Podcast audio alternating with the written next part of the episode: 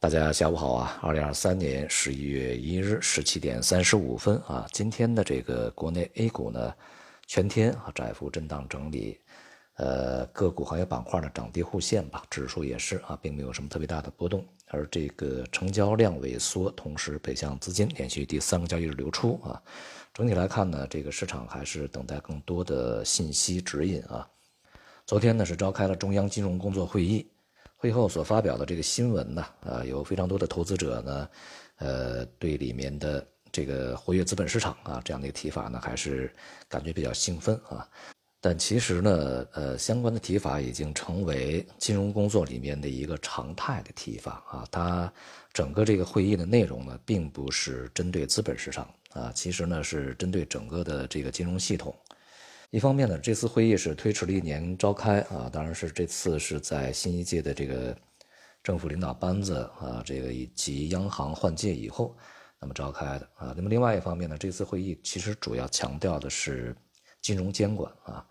提出呢这个把防控风险啊作为金融工作永恒的主题，并且呢首次啊提出这个加快建设金融强国。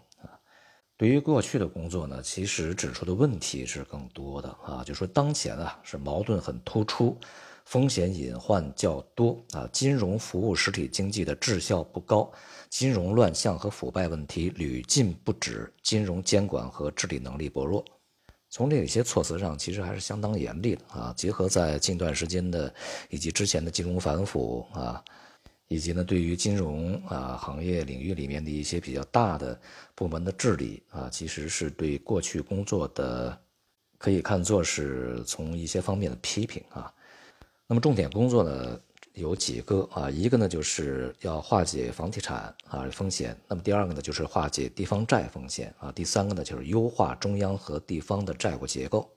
前面两点的风险处置呢，是在这些年一直在进行的工作啊，而且是在这次会议里面重点去提及啊，所以说在当前啊，金融体系里面的主要矛盾在这儿啊。第三点呢，我个人认为啊啊，它是相对比较明确了，在未来从财政这个发力方面。中央和地方啊，可能从力量上面呀，这个工作重点上面会有转移，可能未来中央财政所承担的责任和这个起到的作用会更加加强，而地方这个从财政方面呢，目前恐怕主要任务是处置风险，而不是在财政上面继续扩张啊，这也与我们在近段时间里面所讨论的这个内容是非常吻合的啊。预计未来呢，在这样的一个基调之下，那么中央财政，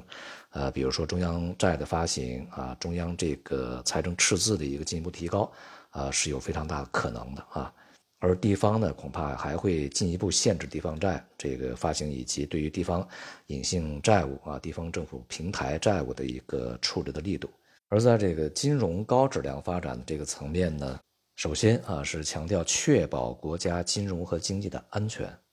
说明呢，就是从呃最高的决策层对于当前的这个金融领领域的啊长治久安呢是非常重视啊，那么并且呢是强调啊更好的注重好做好这个跨周期和逆周期调节，做好科技金融、绿色金融、普惠金融、养老金融、数字金融啊五篇大文章，这里边呢就是啊指明了金融要服务这个实体经济啊。那么也就相对应的，在过去呢，金融过多的倾向于房地产，过多的呢倾向于在金融系统里面去进行空转啊，那么或者呢去进行各种各样的套利啊，那么这样的话当然是不利于整个经济的发展的。因此呢，这次的会议内容啊，我们呃可以呢把它理解成为。那么在未来啊，就由中央对于金融工作的一个统一领导要加强啊，同时呢，这个对于金融整个系统的监管会加强。所以呢，我们呃不能够只看到这个 对于资本市场，呃有利的那些措辞啊，其实活跃资本市场也是一个常态化的表述，也并没有什么特别的啊。啊，当前呢，从全球主要的这个市场和大类资产啊，这个表现上来看呢，都在等待着今天晚间、明天凌晨啊，将要去公布的美联储的会议的结果啊，以及他们对未来啊市场方向的一个指引。由于这个通胀啊，呃，仍然是比较高企的，那么另外呢，从呃一些消费啊，呃就业数据现在都还是比较坚挺啊，所以说这个会议以后呢，不排除。去有一些这个相对比较呃强硬的措辞出现啊，从而呢促使国债收益率进一步的上涨。如果是这样的话呢，将对整个的股票市场风险资产带来压力啊。当然，反之就是我们看市场如何去理解美联储的措辞啊，因为从当前这个形势上来看呢，美联储是处在一个非常的微妙的关键的时刻啊，它的任何在表述上的含糊其辞或者说是不准确，可能都会引起市场的一个理解的偏差啊，或者是南辕北辙的理解。所以呢，这次这个美联储啊，预计将会非常谨慎的措辞啊，很可能呢会暂停加息，一边呢解释现在啊，因为通胀呢这个有回落的现象啊，金融环境有所收紧，所以说可以停一停看一看。但是恐怕在暂停加息的同时，仍然会强调这个目前啊，恐怕还不是这个宣布对抗通胀这一个战斗的胜利啊。未来可能还会要有工作去做，啊，要去观察经济的走向，以及通胀形势等等啊，不去放弃未来再次加息的这种可能性。那么就看这个市场如何去理解啊。由于呢在之前市场这个普遍消化的是这个，呃，通胀可能会长期位于高位，利率也会长期利率位于高位，所以说国债收益率。在当前这个水平，尤其是长债收益率可能并不是特别合适，还会继续往高推啊。所以说，在会议以后呢，也不排除国债收益率会在一段时间里面短期至少啊再度上行，从而对市场带来压制啊。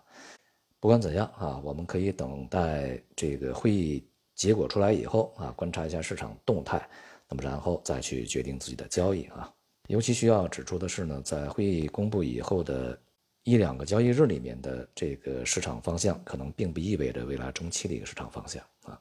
好，今天就到这里，谢谢大家。